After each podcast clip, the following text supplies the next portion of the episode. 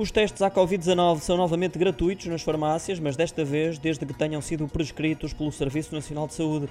Uma medida tomada devido à elevada incidência de infecções com o coronavírus e que se estende até ao final de junho.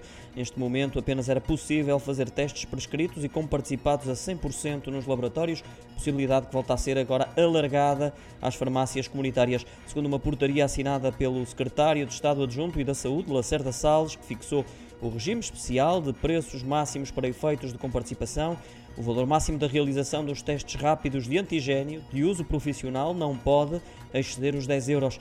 A Presidente da Associação Nacional de Farmácias, Emma Paulino, considerou bastante positiva a comparticipação dos testes prescritos à Covid, salientando ser uma excelente forma das farmácias ajudarem a reduzir a pressão sobre as urgências hospitalares e centros de saúde.